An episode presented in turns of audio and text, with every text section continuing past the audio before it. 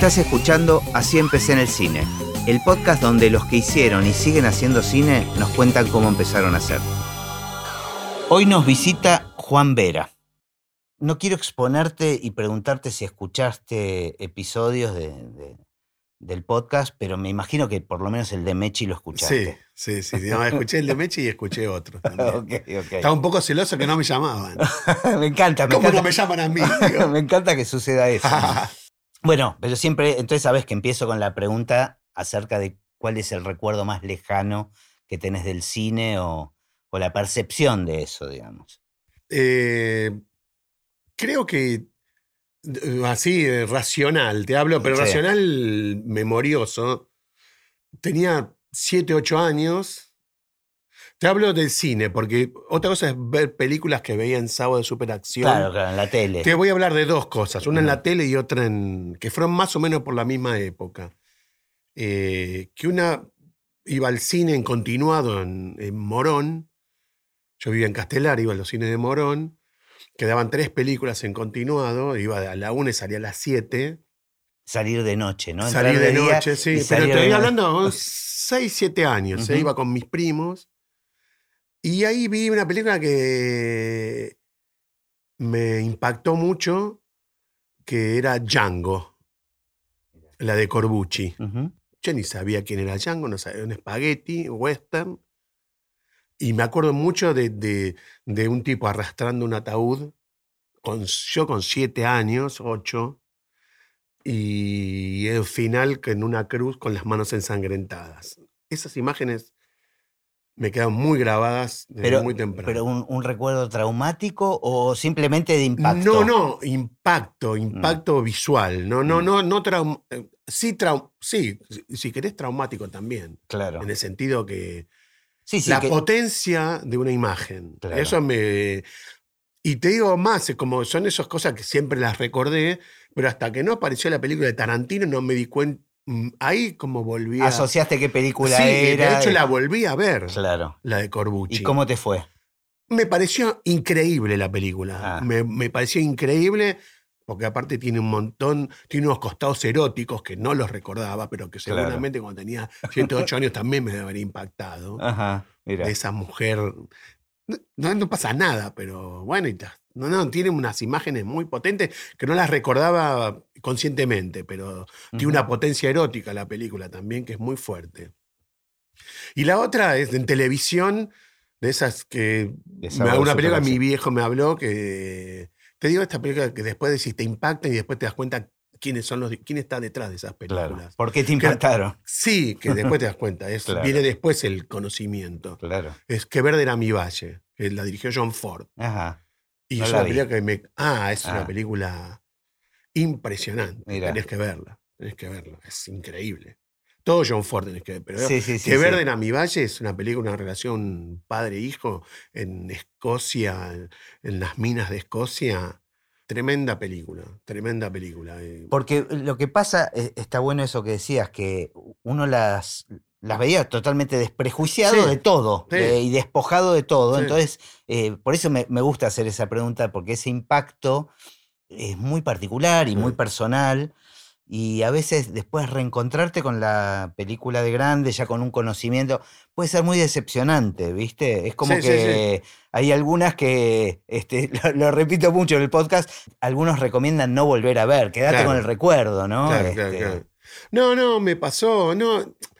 Y no lo digo esto para prestigiarme, no es que digo, mirá qué ojo tuve. No. digo, igual, bueno, esa fuerza mítica que te- tenía el cine, yo no sé si ahora ya lo- la tiene tanto, pero que tenía, esas imágenes que te persiguen, te Sí, perduran. además había menos bombardeo, me- menos Sí. cantidad de imágenes capaces, este, Sí. digamos, en la cantidad también eran menores las posibilidades Sí. que uno tenga de ser afectado emocionalmente por Sí. una imagen, ¿no? Sí, sí, sí. Como- Sí, también el, eh, el evento, ¿no? Ir al, como eso, Sí. ir al cine, toda una aventura. ¿Lo hacías, eh, ibas seguido? Iba muy seguido porque, porque yo una vez por semana iba y me veía tres películas. Ah, claro. ¿Viste ese cine continuo que podías entrar Era en cualquier momento y te llegabas en la mitad de una película, te veías dos más y te quedabas la primera mitad que te habías perdido la primera. Claro, claro. Es, Sí, eh, sí, era era- genial. A mí, yo sí. tengo en, en la misma, también, seis años, esa misma sensación de el impacto de ir a la valle y entrar de día y salir de noche. O sea, Sí, eso me. todo el día en el cine. Sí, sí, sí, sí. era Todo el día en el. Yo sal- sí, a veces salía del colegio. ¿Iba solo o con quién ibas No, al en general iba con mis, pri- con mis primos, que eran un poco más grandes que yo. Ajá. No, no, solo no iba nunca.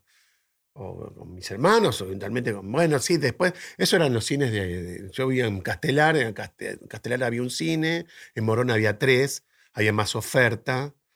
Después las, estaban las salidas para ver películas de estreno en, en el centro, Claro. que eran salidas con, con mis padres.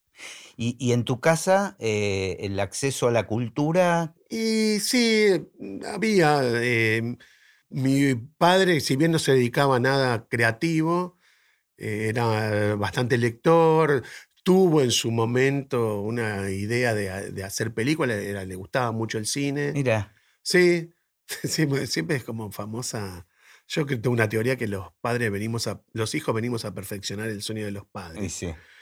Eh, y mi, eh, había un mito, mi viejo, criado en una clase media baja en Flores en los años 40, eh, salió a trabajar a los 13, 14 años, le gustaba mucho el cine, que era ¿no? el mundo de, de la Rosa Púrpura del Cairo, el cine era Claro. todo, Claro. no había televisión. Y fue con un amigo hasta los estudios San Miguel para decir, yo quiero trabajar en esto, cuando tenía 17 años. Mira. Y era un día, no sé si era un día feriado, era- creo que era el día del cine o el día del trabajador cinematográfico. Y un tipo en la guardia le dijo, no, no, todo está cerrado. Y eso, no sé. Ah, ¿y qué, qué? No, nosotros queremos venir a trabajar acá, ¿cómo podemos hacer? Y el de seguridad les dijo, esto contado por mi viejo, Sí. obviamente. Le dijo, no, pero este es- son toda gente enferma, son toda gente... No les conviene, muchachos, no les conviene una vida más sana. Mirá. Y se fueron con, y se quedaron con esa. Y quedó ahí. Y quedó ahí. Eh, pero mi hijo pinta, dibuja, escribe. O sea, bueno, por eso, lo creativo está ahí, el consumo cultural sí, también. había, había, en mi casa había una linda biblioteca Claro. y había como una aspiración cultural. Estoy hablando de una familia, primer propietario la familia de mi viejo fue mi viejo, Claro. de una casa, no, no es que venía una familia. eh, y mi vieja maestra, también con aspiraciones culturales. y- ¿Y cómo sentís que te transmitió tu viejo ese deseo por el cine? Bueno, por todo esto que te cuento, quizás esa. Todo eso que andaba dando vuelta en mi casa. Tengo una hermana mayor que es bióloga. eh, yo era más díscolo. Cuando terminé la secundaria estaba perdido, no sabía, quería hacer psiquiatría, quería, viste, como estaba medio perdido. Y no, no te sabría decir cómo fue lo de, si fue por mi viejo, creo que sí, que ese. Bueno, ese- por lo menos estaba un había un permiso para eso, o sea, Había como un, sí, eh, había un caldo de cultivo ahí que podía derivar hacia muchos lugares. Claro. Para mi hermana derivó la biología. Pero lo que a mí me, me- En un momento empecé a trabajar en radio. Cuando terminé, no, no- eh, quería entrar a medicina, no, no entré. ¿y cómo caíste en la radio? Y yo quería laburar y, y mi viejo tenía un amigo que tenía una agencia de publicidad que hacía programas de radio. Empecé de cadete en radio. Ujú. Tenía 17 años, 18. Y ahí empecé, me- me- es un mundo que me encantó, fui como as- creciendo un poco, pero cuando tenía 19 años, tenía un amigo que en el programa posterior hacía crítica de cine, me hice amigo de un pibe, Claro, y un te- día me invita a ver una privada de una película. Un día a la mañana en el Atras Lavalle, abajo, en el microcine Atras Lavalle, con los periodistas. Claro, ya es una experiencia particular, ir al cine a la mañana. No, no, ya, ya me. Y al tener acceso a eso Claro. ya tenía un encanto. ¿Y qué película fui a ver? Fui a ver All That Jazz. Wow. Y salí de ahí y me fui al Instituto de Cine. A ver, Sabías de la yo existencia. quiero hacer esto. Sabías de la existencia del instituto. Porque mucha gente le pasaba que no sabía Bueno, dónde estudiar. No, digamos. no, no, no, es que no había. acá. Claro. Había, estaba la de Avellaneda, estaba. Creo que está la Escuela Panamericana de Arte. Claro. Y, después había cursos privados, Manlio Pereira. todo. Pero escuelas oficiales estaba eh, la de Avellaneda y el CERC. Yo- en mi relato fui el mismo día, capaz que no fui el mismo Claro, día. bueno, no importa. Pero en mi no- recuerdo fui el mismo día, pero sí lo que sé, tengo claro que salí del cine y dije, yo quiero hacer esto. Qué yo genial, quiero cuando hacer es tan claro, ¿no? Sí, como una certeza que fue la primera certeza que tuve en mi vida, Ajá. quizá. De, de, yo quiero hacer esto, dije. Y bueno, no sé, averigüé, había una escuela de cine en... en- Y en ese momento el acceso era, era complicado. sí, era muy complicado, sí, sí, ahora también es complicado, eso, pero era muy complicado porque entraban 25 por año, nada más. Había un solo turno, entraban 25. Y esto estoy hablando en dictadura, Claro. año 80, 80. Y se anotaban, no sé, mil. Lo loco fue que yo no, no, no iba al cine, no sabía nada, nada del cine. No te preparaste para ese. No, me dieron una biografía para leer, empecé a leer algunas cosas, pasé el escrito. Y cuando fui al oral me acuerdo que dije, uy, yo no paso acá porque mientras estás en el oral estás hablando con otros. Y otros hicieron cortos en Super 8, habla- me hablaban de una moviola. Y yo digo, ¿qué es una moviola? No Claro. ni idea es una moviola. Y no sé qué, y el negativo, digo, ¿qué están hablando esto? Yo no voy a entrar. Entré. no sabes eh, por qué. Dios lo quiso así. Dios me eligió. Y cuando entraste. Bueno, en esa época no había especialidades tampoco. No, había, eh. eran dos años de común y en el último año era, se dividía, dividía en especialidades, sí. ¿Y vos qué te imaginabas? ¿Director? Y yo creo que todo el que entra en principio empieza, entra como para dirección. Bueno, tampoco conocías. Las No, no, opciones, ¿no? No, O sea- no, no, sabe- pues, no, no tenía ni idea de lo que era lo que hacía un montajista. De Claro. hecho, cuando vio el jazz no entendía bien lo que, viste que hay, desde va el montaje, digo, no entiendo bien. Sí, sí, aparte fue, una, fue bastante innovadora, sobre todo en el montaje. Sí, sí, sí, sí. No, no, aparte de la técnica, pero en la película hay Claro. un montajista le está editando una película. Claro, ah, es veces. verdad, claro. Y no sé, entré como. Me guió una fuerza. ¿no? Sí, creo que quería dirigir. A mí me gustaba escribir, yo escribía. Ah, Escribía poesía, escribía. Pero ¿qué me encontré ahí? Que yo trabajaba y era uno de los pocos que trabajaba. ¿En En, el el grupo? grupo, de mis. eh, Éramos tres o cuatro los que trabajaban. Pues yo trabajaba en radio. Y de alguna manera yo hacía producción en radio ya. Entonces cuando se filmaban los cortos, yo El rol de me productor, llamaban. claro. Y me llamaban mucho porque resolvía. Claro. Resolvía mucho. Pero vos sabés que es algo que se repite en todas las entrevistas que le hago a productores. Es como que no pueden evadir ese lugar, porque es gente que tiene una capacidad organizativa o algo que Sí. es como que lo llama, Sí. ¿no? Que Sí, lo- sí, los, grupos, los- los grupos lo, lo llevan para ese, para ese lugar. Como que No, eso- no, me, me- eso fue, empezó a pasar así. Y ya en el tercer año, cuando se dividió por especialidades, eran Martínez Suárez y Parrilla los, los profesores. Entonces dijeron, bueno, muchos querían, queríamos dirigir. Entonces hicieron como un concurso de guiones entre los 23, 24 que quedábamos. Iban a elegir, se elegían tres guiones y tres directores. Entonces iban a elegir ellos. Y eligieron mi guion. Y no me eligieron para dirigir. Entonces, quedé ahí. Pero, pero te quiero decir, pero en ese momento la coordinación del el segundo año, se hicieron como 20 cortos de 4 o 5 minutos cada uno, en 35. Yo fui el coordinador de todos. Mirá. Me, di- me dieron parrilla y me dieron, sí, Tomás, vos sos el que la... eh, ¿Había Ah. algo, algo que llamaba la atención o era natural, digamos? Sí, yo creo que tenía esa como, ya tenía un ejercicio. Y te sentías cómodo, además, en ese rol. Sí, sí, sí, me sentía cómodo. Sí, sí, me sentía cómodo. ¿Y te dolió no dirigir este, encima el corto que habías escrito? Eh, sí. Lo dirigió Ana Poliak. Ajá, Anita mira. Poliak. Sí, no, me dolió, sí, me dolió. Dije, no hubiera escrito, hubiera dirigido. Pero después, digamos, te acomodaste en, en la especialidad de... de- Y después, claro, la salida laboral inmediata, ya, ya, creo que cuando hicimos eso, ya, ya una- tenía un amigo que estudiaba conmigo, pero se fue a Entre Ríos y armó una agencia de publicidad en Entre Ríos y filmaba bastante. Entonces yo le producía todo lo que filmaba. Y ya ya entré, entraste en el mundo laboral. entré en el claro, mundo laboral con esa disposición y esa habilidad claro. y me, me divertía.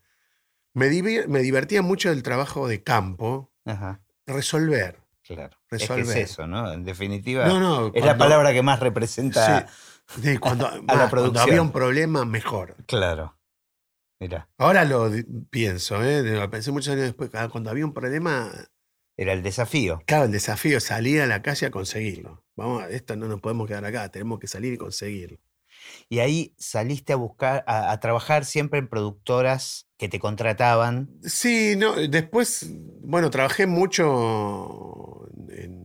Hice de todo yo también, ¿eh? Trabajé mucho en, haciendo estos trabajos para este amigo. Después hice el sonido de una película, de un documental que duró bastante. eh, y sonido y medio producción también. Una película que se llama Juan como si nada hubiera sucedido. No sé si la conoces. No.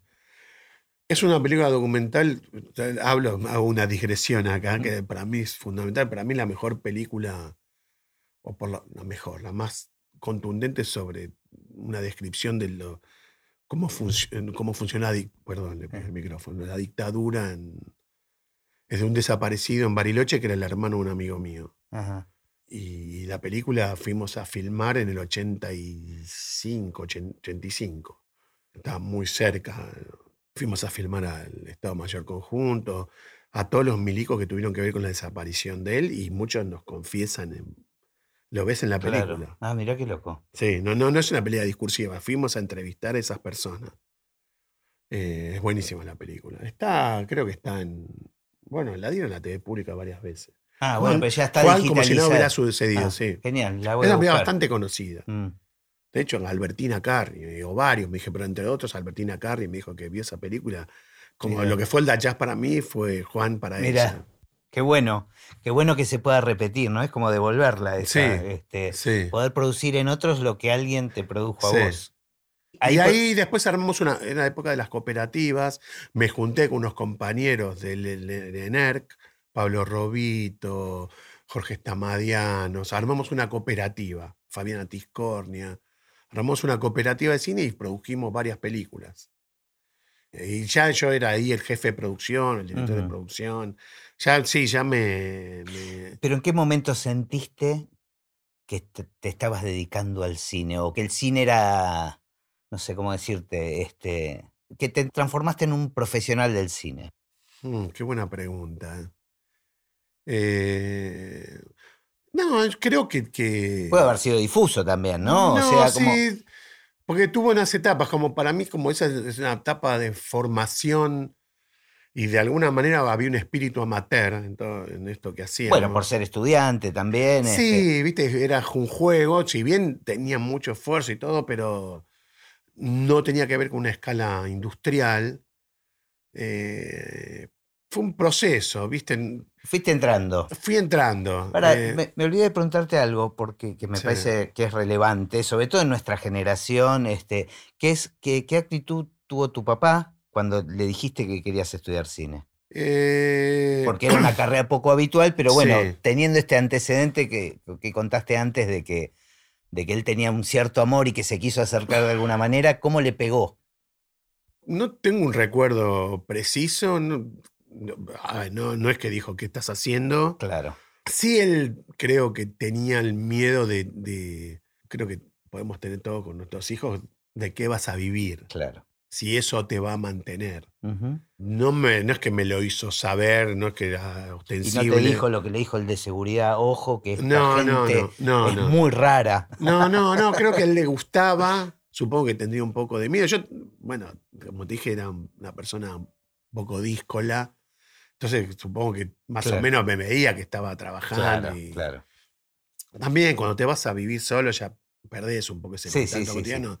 No, bueno, pero no, hubo resistencia, porque fue- No, no, no. o no. sea, no, no hubo ninguna a resistencia. eso, a eso apuntaba la, pregunta. Me parece que también la gente que viene de estudiar o de las escuelas de cine, un poco la transición es, este, no se dan cuenta en qué momento pasa, pasa a ser la, un ya estoy profesional, acá. ¿no? Sí, claro, sí, ya claro. estoy acá.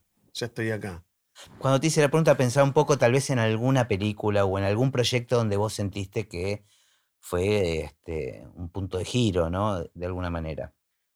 No, si te tengo que hablar de un punto de giro, para mí fue eh, quizá que, que cuando pasé a la etapa, llamémosla industrial. ¿Y cómo, cómo apareció eso? Y eso apareció, no, me llamaron de Polka. de- para hacer las locaciones de Poliladron.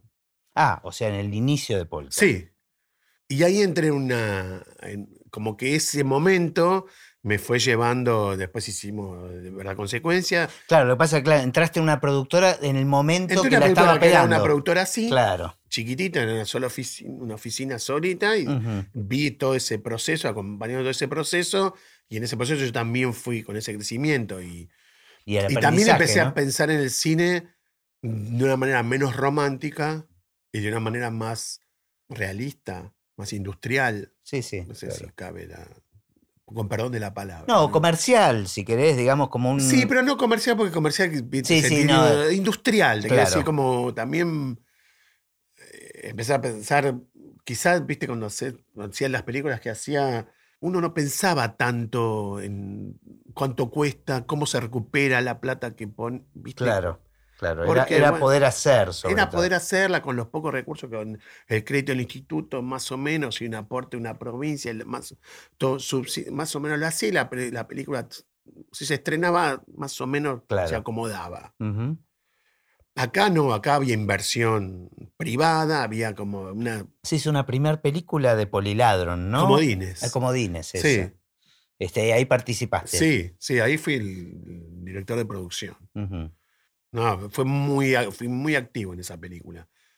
Y esa película fue, la fue una película que fue bastante disruptiva, en- porque es una película- la pe- está muy bien hecha la película. Claro, de género. Muy Bueno, bien lo hecha. mismo pasó un poco con, con Bueno, Poliladron, de alguna que- manera, que sí. También, que esta No, cuestión cambió de un sacar paradigma de cómo cuadro y- producir, sí. Claro, y que era más cinematográfico en la, te- Sí. en la televisión. Sí, sí, sí, sí. Bueno, ca- causó lo mismo que en la televisión, La en película. el cine. Bueno, de hecho, no se hizo una película de acción. Sí, es verdad que es un género que no está muy, No, bueno, muy ahora desarrollado. una- pero bueno, tenía- teníamos ese. No, yo, esa- yo no sé si tengo la misma fuerza ahora para hacer la película. La película Claro. era una demencia. Yo la pienso ahora y una demencia. Como, Fue un éxito de espectadores también. pero un éxito, ¿no? Y aparte ese orgullo de. Me acuerdo que eh, sacaban copias del Santo, que se había estrenado en el mismo momento. para una poner película copias, americana claro. para poner copias de Comodines a la noche. La, la sacan, sacamos la trasnoche al santo, pongamos la de Comodines. Genial. Entonces era, era Claro. como un orgullo y, y bueno, ahí entendés, empecé a entender el cine de esto de una manera, si quise- querés, sí, más realista, más industrial, más comercial, donde hay un, sí, el, la- el factor eh, industrial del cine. Claro. ¿no? Industrial, que no, no, no es solamente una cosa artística, ve, digo lo que yo quiero, cuento lo que yo quiero y, y el mundo me tiene que escuchar, sino y, y ahí participabas también de los programas de televisión. Sí, hasta- y ahí, eh, con- después de Comodines, se armó un departamento de cine ya en Polka, y ahí hicimos otras películas, varias películas más. Y vos te fuiste más para ese Y departamento. yo me quedé con ese departamento de cine, y ya empecé como. Bueno, hicimos varias películas. Hicimos Cohen vs. Ross, hicimos Alma Mía, hicimos Apariencias. Y ya yo empecé a tomar, empecé como a opinar más. Y ahí, ahí fue otro gran salto que fue que yo le decía a Adrián, porque hasta esas películas hacíamos con directores de los programas de televisión, que eran muy buenos, tenían mucho oficio. Pero no eran directores de cine. No, pero me parecía que tenía que dar un salto. Entonces le dije, ¿por qué no? Había visto la película de Campanella, que yo no lo conocía, pero había visto El mismo amor, la misma lluvia. Y le digo, mira, hay un director que entiende de qué trata esto. Claro. Y me parece capaz que está bueno para traerlo para un proyecto que. Teníamos un proyecto desarrollado, ¿por qué no lo llamamos a Campanella? Lo llamamos a Campanella, el proyecto de la apariencia, que la dirigió Lecky al final. Campanella eh, lo leyó y dijo: No, mira, no puedo porque me estoy yendo a Estados Unidos, pero bueno, nos juntamos varias y nos llamamos bien. Tengo un guion, me dijo, que la quiero hacer acá, no sé qué. Bueno, bueno, era el hijo de la novia. Mirá. Y, bueno, ahí yo le leí y dije, che, tenemos que hacer esta película. El hijo de la novia, como, bueno, este, hubo algunas idas y vueltas, e hicimos el hijo de la novia.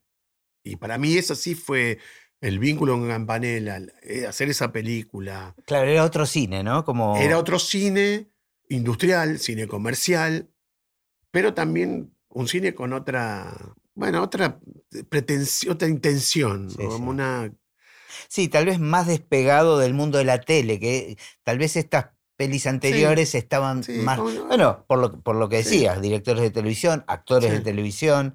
Entonces fue casi como una transición también, ¿no? Sí, sí, sí, sí. Sí, fue como un proceso. También yo estaba contento porque lo que traje yo. Claro. Nada, y bueno, son como también fueron. Yo fui como mamando de cosas de Suar, de la producción, de la productora, Sí, es lo que, del entretenimiento, como decís vos. es lo que estábamos charlando antes de. Hablando de nuestros hijos, Sí. digo, todo lo que te aporta una escuela, Sí. este, un- una carrera, pero que después lo que se aprende en este tipo de actividades, en la cancha, es inmenso. Es como. Es como una mezcla de las cosas, ¿viste? Porque pura teoría No, no, por posible y supuesto. pura experiencia te queda un poco renga. Cuando podés integrar las dos es buenísimo. Yo me acuerdo mucho que, que Suar decía en los guiones, aún en los guiones que vos podés tratar de, de superficiales, como te puedo decir, alma mía, por Sí. ejemplo. Un guion que vos la ves la película. Pero, ¿qué aprendizaje? Eh, Suar decía, tengo que tener tres escenas que, Que la rompan. que la rompan. Tres escenas que la rompan. Y años después, un par de años después, leyendo a Billy Wilder, que es una película buena, la película es buena cuando tiene tres escenas buenas y ninguna escena mala. Claro. Y Suárez tal vez lo dijo in- Intuitivo, intuitivamente. Intuitivo. claro. Intuitivo. Es muy buen lector de guiones. Ujú. Muy buen lector. Y está bueno el ejemplo que das porque eso lo puedes aprender tanto en una escuela como en la práctica. Claro, no se verifica. Claro. Se verifica lo que él sabía intuitivamente. Y yo también, cuando también pensás, te faltan tres escenas que digas si es una comedia que estalle, o películas eh, con intensidad emocional, o bueno, es, es una escuela de, de- Bueno, sí, para mí se verifica eso en las películas después. Ahora, entraste en- en- entonces en Polka en un momento de ebullición total, Sí. de éxito, de crecimiento rápido y haciendo cine Sí. encima. ¿Qué pasaba con esa parte tuya que tenía esa intención de dirigir? Sí, yo creo por un momento.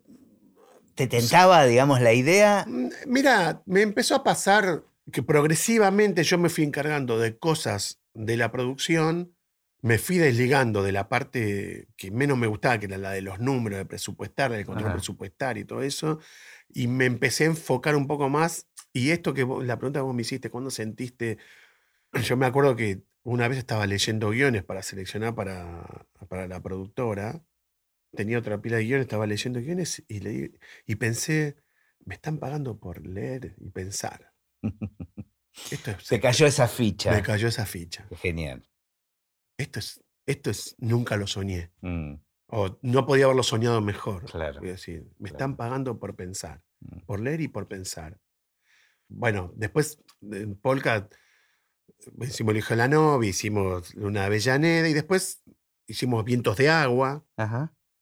Un laburo enorme. Claro, que esa, esa está bueno hacer doble clic ahí porque fue un modelo eh, distinto también porque era con, varios No, directores. esa fue un- ma- fue un- más modelo a lo americano de esas series que se estaban empezando. Sí, por eso fue bastante precursora. eh, Teníamos dos líneas de tiempo, dos unidades diferentes, cuatro directores y, y el pasado, no es que era el pasado era la misma época, iba Claro. cambiando de década. Entonces, era, bueno, quilombo presupuestario, quilombo De organizativo. producción, claro.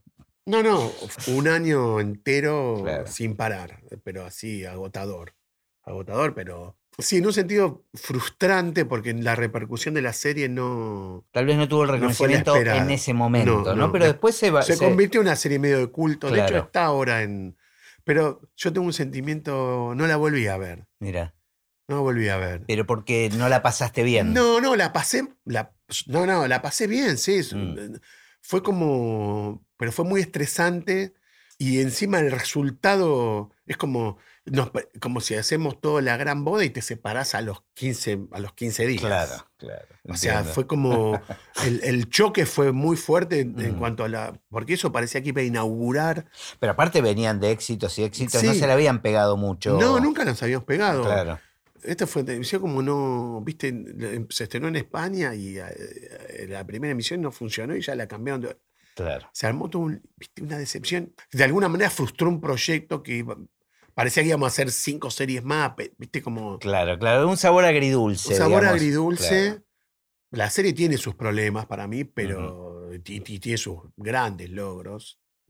Como productor, digamos, y esto que hablábamos al principio, esa fuerza de, de amalgamar, viste, porque yo le sugería a Campanella, traigamos a Bruno Estañaro, a Paula Hernández, a Pivot, viste, como de alguna manera de amalgamar, armar ese equipo, de traer a la gente, de, de llevar adelante eso, yendo a este principio que me llamaban mis compañeros, fue como una Claro. culminación. Sí, estaba pensando que un poco se te, se te repitió eso, ¿no? De, de- que te pasaba en la escuela, de, de- de que caigan en vos por una cuestión organizativa y hay algo de vos que empuja para ese lado, indudablemente. Sí, no sé, porque paralelamente yo no, no me considero una persona muy organizada. ¿eh? Ajá. También hay una parte quizás que es una parte empática. Soy, soy muy Sociable. Soy sociable, soy tolerante, soy paciente.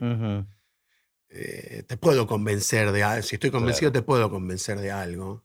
Pero me estabas diciendo antes, perdón, que... no, no, te eh, decía eh, eso, que me- de- como fue la culminación de, de- de mi.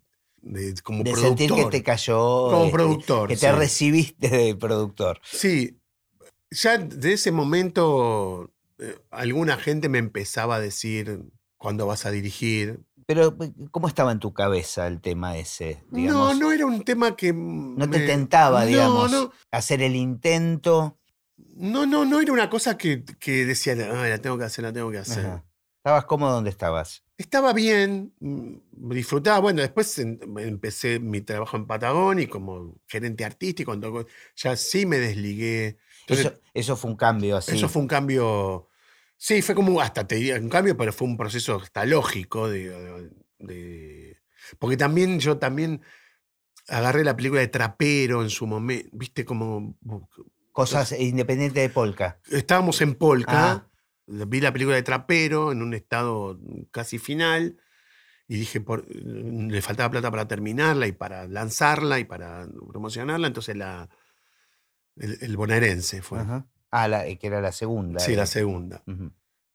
Y bueno, y ahí, como eso fue muy bien, la hicimos, funcionó bárbaro la película.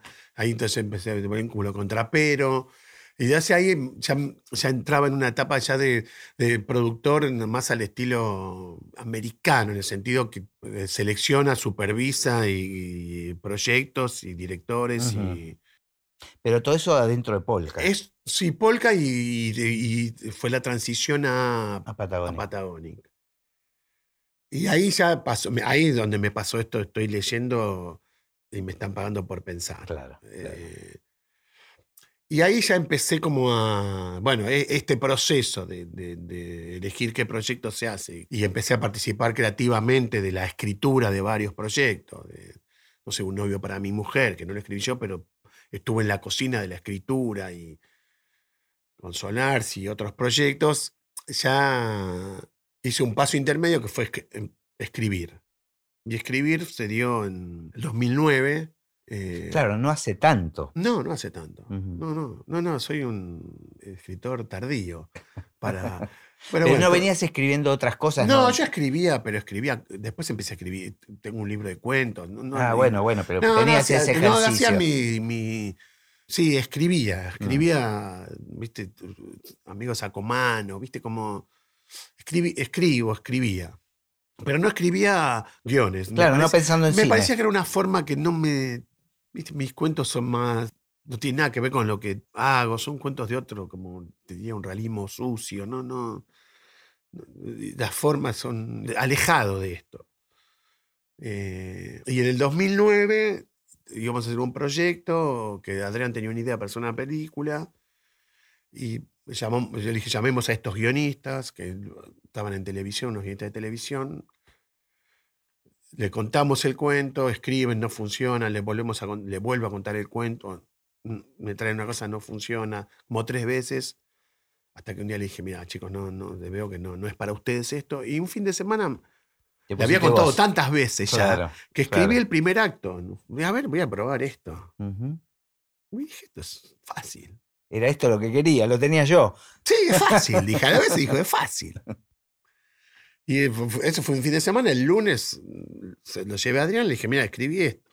Y lo leyó Adrián, me dijo, está buenísimo. Lo que se escribí, sí. Y ahí, bueno, me dijo, "Te- pero juntate con otro, porque que esta es una cosa buena. Para mí está bueno escribir con otro en cine. Y ahí escribí igualita a mí.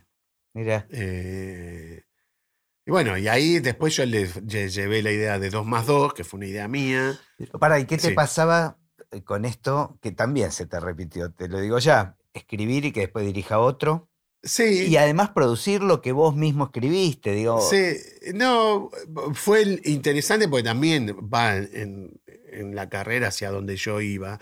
Yo me olvidé de contarte algo, porque en el 2001 yo dirigí un corto para el gobierno de la ciudad, de la Rúa era el... Había- recién había asumido de la Rúa era- y estaba este... Lom- Lom- el ministro de Turismo era Lombardi y yo, y le piden a Polka hacer un video de turismo de la ciudad. Ujú, Dije, voy a hacer un video de turismo, pero la voy a hacer a mi manera. claro. El video dura 12 minutos. Y lo vieron, les encantó. Les encantó. Y lo fui a presentar una. eh, había una feria de turismo en Washington y viajé a Washington y fue muy loco, porque ahí dije yo, ah, esto. Puedo dirigir. No, no solo puedo dirigir, sino.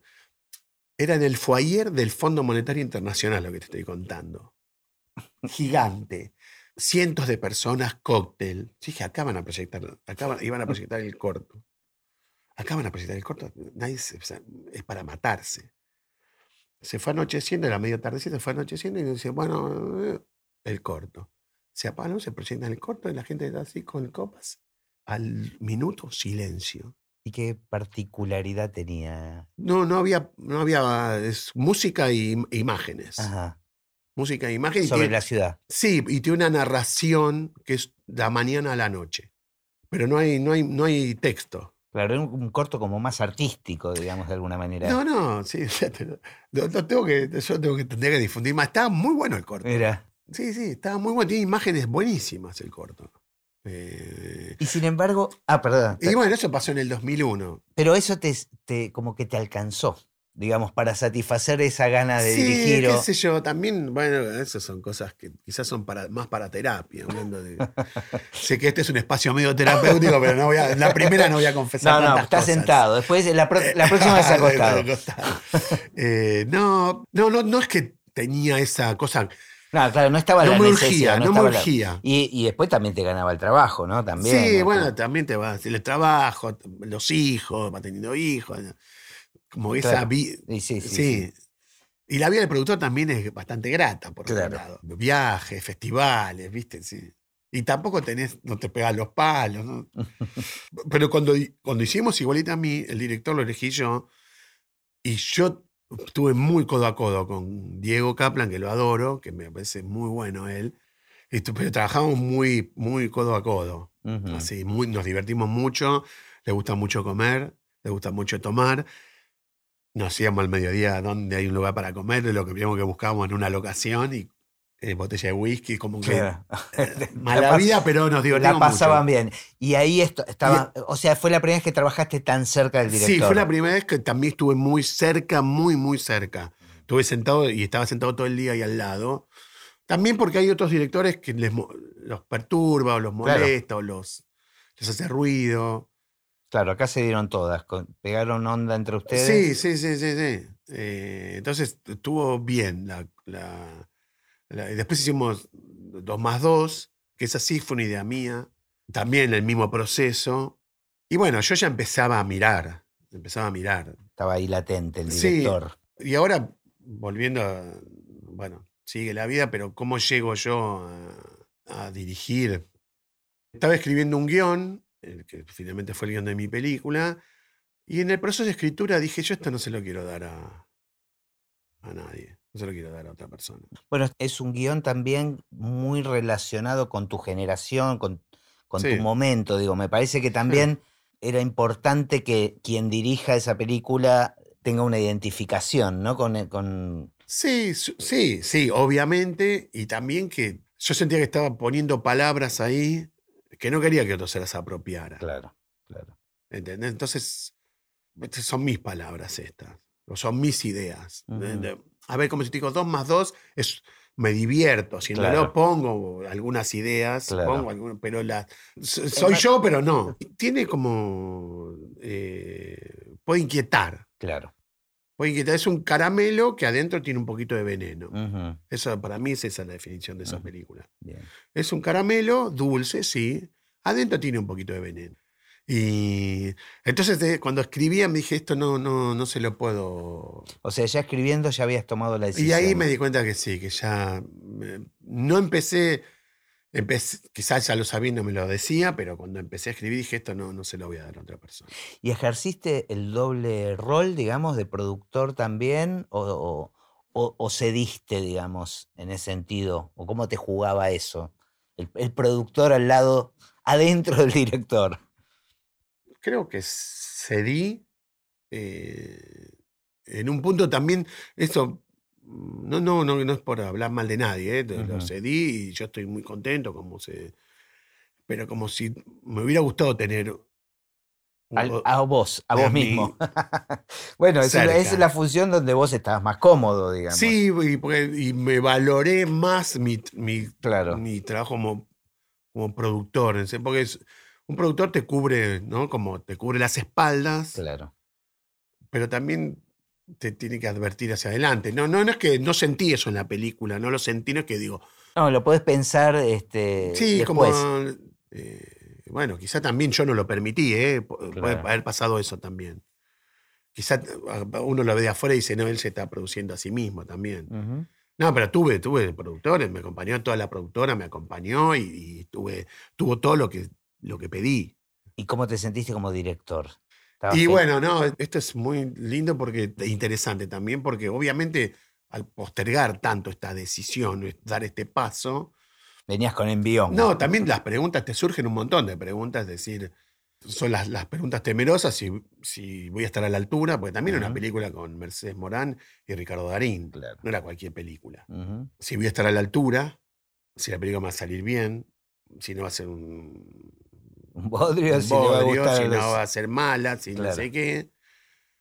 Y la otra pregunta, quizá más importante todavía, es si la voy a pasar bien, si la voy a disfrutar el proceso. Claro, porque a esta altura, si no es así, ¿para qué, no? Claro, sí, capaz que te sale bien, pero sí, sí, pero no quiero vo- volver a pasar por esto nunca más. No, no, Mm. no me Claro. sufrí, viste, la- me angustié. Y, no, la verdad que la, La la- disfruté un montón, la disfruté mucho. Eh, Le fue bien a la película. Le fue muy bien, sí. Bueno, la película, sí. Abrió el Festival de San Sebastián. Mm, Eso como abrió un, fe- un festival hermoso. de cine clase A. Claro. Eh, y yo creo que es una película... Y comercialmente, Sí, fueron 800.000 espectadores, sí. Sí, quizá... Pero bueno, a veces pasa con las películas. Este fue un- el año donde se estrenó, se estrenó de Robledo Puch. El Ángel. El Ángel se estrenó una semana después y una semana antes se había estrenado, y después se estrenó mi obra maestra. O sea, claro, nos tenías sacamos, competencia. nos sacamos, yo Claro. creo que había una competencia argentina Claro. de buenas películas, con buenos actores. ¿Esto qué año fue? Esto fue en el 2018, Claro. agosto de 2018. De la última época buena del cine, ¿no? Sí. Antes que venga la pandemia y después Sí. este, plataformas Sí. que- creciendo, Sí. arrasando, Sí. digamos. No, no, es tremendo. ¿Y qué te pasó después de esto? O sea, No, no, sí, obviamente la disfruté. Bueno, había, ya había empezado a pensar otros proyectos. Estoy con otro proyecto. Pasó la pandemia en el claro, medio, que claro. demoró todo y también en mí, también cambió ahora. ¿no? Pensar películas es dif- distinto, es Sí, diferente. ¿no? No, no sé qué películas puedes pensar. ¿Qué películas? De hecho, ahora estoy con esta preocupación. ¿Qué Claro. películas hay que pensar? Pero no murió, no es que dijiste, bueno, me di el gusto, sigo, no, no, sigo- al contrario, no. De hecho, bueno, en la película esta que estuve con Adrián, que dirigió Adrián, que lo, lo ayudé, me volvieron, esa- se me renovaron esas Claro. Viste, la claro. pandemia se alejó un poco las cosas y me volvieron esas ganas. Esa, esa cosa también te- existe la angustia, existe el miedo, existe Bueno, pero eso es parte del viaje, Es digamos. parte del viaje y es una parte como disfrutar el vértigo. hay un vértigo. Sí, sí, sí. Y ese vértigo lo. Sí, lo necesito. Sí, sí, no. Te, bueno, te entiendo. Me acuerdo así de. Bueno, ahora rememoré cosas con otros directores que. Traperos, uno que si se le demoraba un proyecto sacaba uno de la galera y lo quiero hacer ahora. ¿Viste? Digo, Claro, estar filmando, ¿no? Como. Quiero filmar. Claro, quiero filmar. claro. Y yo no tengo ese gen. No haría. Me han ofrecido cosas desde que terminé para hacer y. No, no es que tantas, pero. Pero seguís produciendo.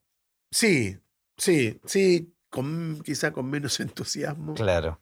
Te cambió un poco en ese sentido. No, hay una parte que me divierte, no me divierte ahora cualquier cosa, ya estoy más selectivo con lo que me divierte o con lo que tengo ganas de hacer. Pero, eh, bueno, escribí una obra de teatro. Ah, mira, te metiste en una nueva. Sí. ¿Eso Eh, es- producto de la pandemia o...? No, fue en 2019 también. eh, Adrián Suar me llamó que quería hacer una obra con Peretti.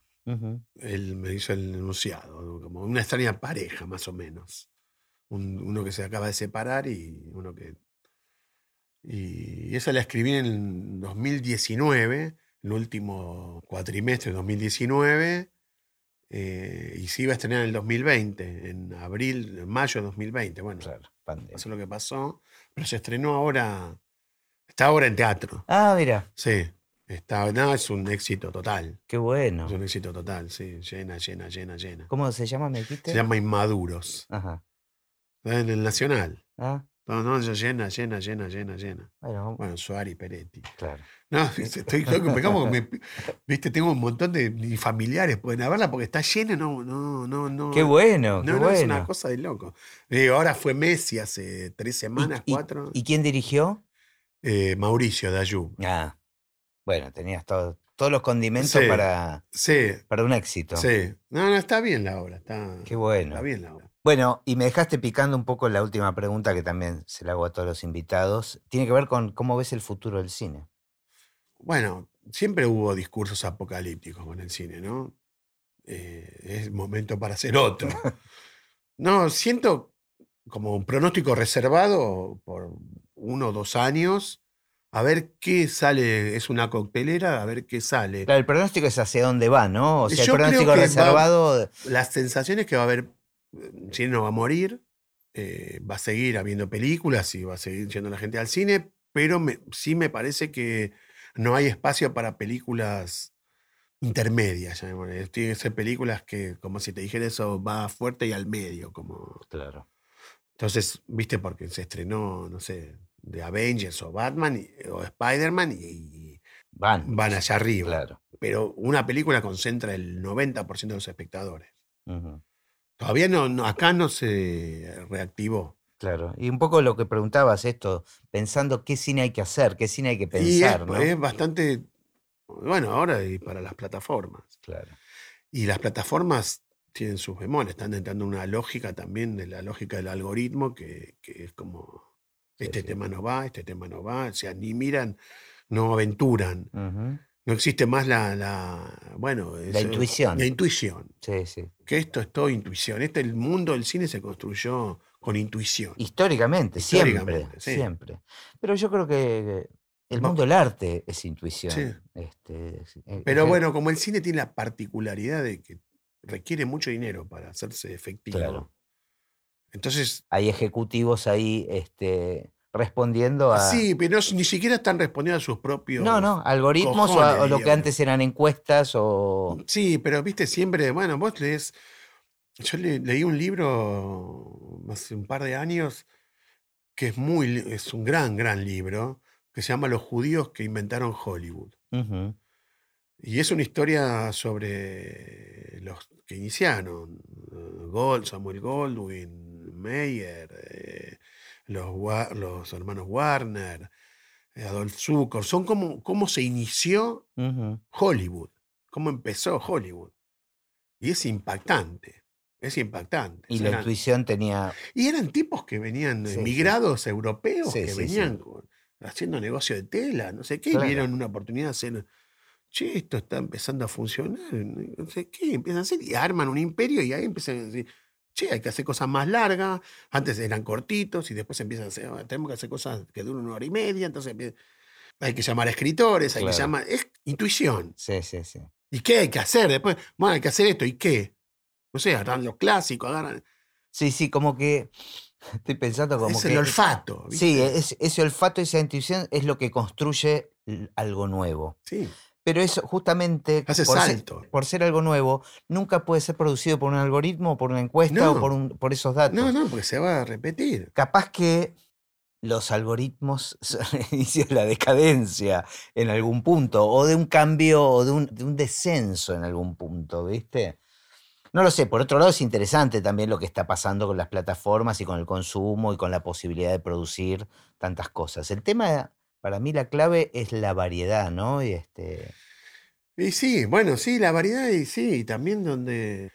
Después están problemas otros que también hablas con 10 personas, en un- no, no seguís a uno, Claro. aunque sea un arbitrario, un Romay, qué sé yo. decís, Claro. Bueno, pero es ese, que tenés- Claro. es un dictado. Pero última es ese, digo, de última, no, no sé, no es que estoy deseando ese mundo, pero... No, no, claro. Bueno, yo igual también confío en que van a aparecer estos visionarios también. Siempre, siempre aparecen, digamos, ¿no? Es parte como de. Sí, quizás si, si se sabes una competencia, capaz que uno dice, bueno, vamos a buscar dónde romper. Claro. Que yo, bueno, Esa es la posibilidad, ¿no? sí, verdad. pero no sé, viste, bueno, no sé si, viste, porque, ¿qué, ¿cuáles son los disruptivos? Roma, la de Cuarón, pero es una, una película contemplativa, pero de Sí, sí. millones de dólares, que bueno, sí. Y que se pudo dar el gusto de él con el poder. no es que este, asoma. Claro. Hay que, ¿sabes? hay que ver en otros lugares. No, yo siempre lo, lo que siento que, que está buenísimo que sucede con las plataformas es el, el lugar que, que pudo encontrar el documental. Sí. Porque eso no había dónde, No. dónde consumirlo y, no. y la gente se enganchó un montón con las Sí, series documentales, con los documentales. En ese sentido, por eso yo creo que es como un equilibrio, pero es, es un cambio de paradigma sin duda, ¿no? No, no, y también para cierto espacio de cine, de películas que quizá en el cine no tenían destino, capaz que porque no depende tanto del casting. Claro. Obviamente, si tenés a Franchella o tenés a. Suar, sí, pero a veces no- tengo, no sé, a X y X. Sí, sí, porque estamos consumiendo además tiene cosas de otros público cautivo, países. sí. Sí, viste. tiene público Sí, cautivo y no, sé, esta serie de, de la chica juega al ajedrez. sí, sí, Explotó, increíble. ¿viste? Decís, Explotó. está buenísima igual, digo, pero- o Borgen, decís, Claro. serie sueca, decís, no sé, Noruega, no sé. Sí, sí, está bueno. Es- Eh, esa apertura está. está Entonces, buena. no, no sé, no, no soy buen. Ahora estoy un poquito preocupado. Preocupado porque lo personal, viste, digo, ¿y qué? ¿Qué onda? Lo que te pensaba no, no va a suceder. Claro. No es que es una película, de, ah, bueno, es una película. No, no sé. Eh, Bueno, hay que ver. Hay un lado bueno de, de no saber, ¿no? Y de preocuparse. en el sentido de que tal vez es como este, Sí. sacudir un poco el avispero y, y- y tener que obligarte a repensar cosas, ¿no? Sí. Pero yo creo que nadie sabe. Los cambios que se vinieron estos últimos años fueron demasiado rápidos como para que. No, no, el golpe este, la, venían los cambios, pero este golpe Sí, sí, fue. fue como ah, casi programado. Sí, sí, sí, sí. perfecto para las plataformas, es Total. porque son, ahora son. Sí, sí. Son los No, yo vi esta peli Licorice Pizza y es una película que dije, ¿cómo agradecí esa película? Total. La fui a ver al cine y dije, ¿cómo Sí, agradezco sí, película? Pero bueno, de nuevo, hablamos de directores consagrados que Sí. tienen un cierto poder y Sí. prestigio y que se pueden dar ciertos sí, lujos. este, Claro. Pero el tema es, es- ¿Cómo asuman los nuevos? claro, ¿no? exactamente. exact- O los, o los que estaban ahí empezando a asomar. Es un momento difícil, las productoras chicas y medianas. Este, es, es un momento bueno, pero veremos en qué, en qué deriva. Esperemos que, no, hablemos bien, que va a terminar bien. Un Esperemos. happy end. Esperemos happy end. Bueno, muchísimas gracias. No, gracias a vos, muy, me sentí muy bien, me sentí muy bien. Yo también. Lo disfruté mucho. gracias. Placer.